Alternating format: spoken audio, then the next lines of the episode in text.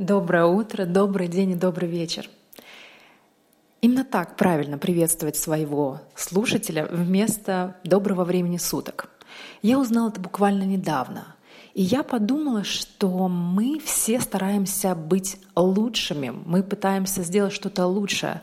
Где-то в глубине души я тоже перфекционист. И я хотела бы тоже выпускать какие-то качественные ролики, радовать своего слушателя, быть ему полезной, но я подумала, что если бы я была на сто процентов перфекционистом, то я бы не выпустила ни одного своего ролика, потому что в каждом, естественно, есть какие-то недочеты.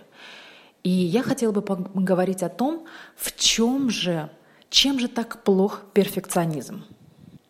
С одной стороны, человек старается сделать что-то хорошее, и эм, в этом, в этом все прекрасно.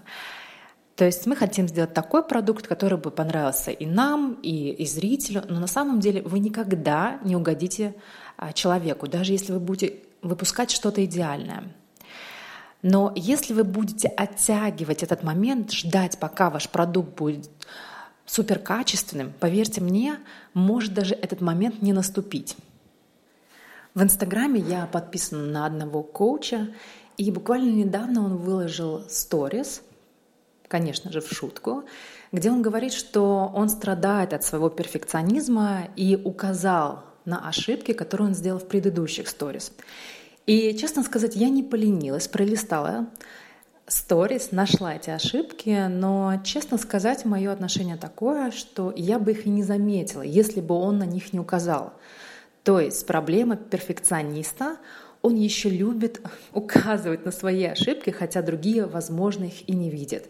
И даже если бы я увидела какую-то ошибку, оговорку, опечатку и так далее, я считаю это нормальным ошибаться для человека. Все мы живые существа, и никто не идеален, и никто не может сразу что-то выдать безошибочно.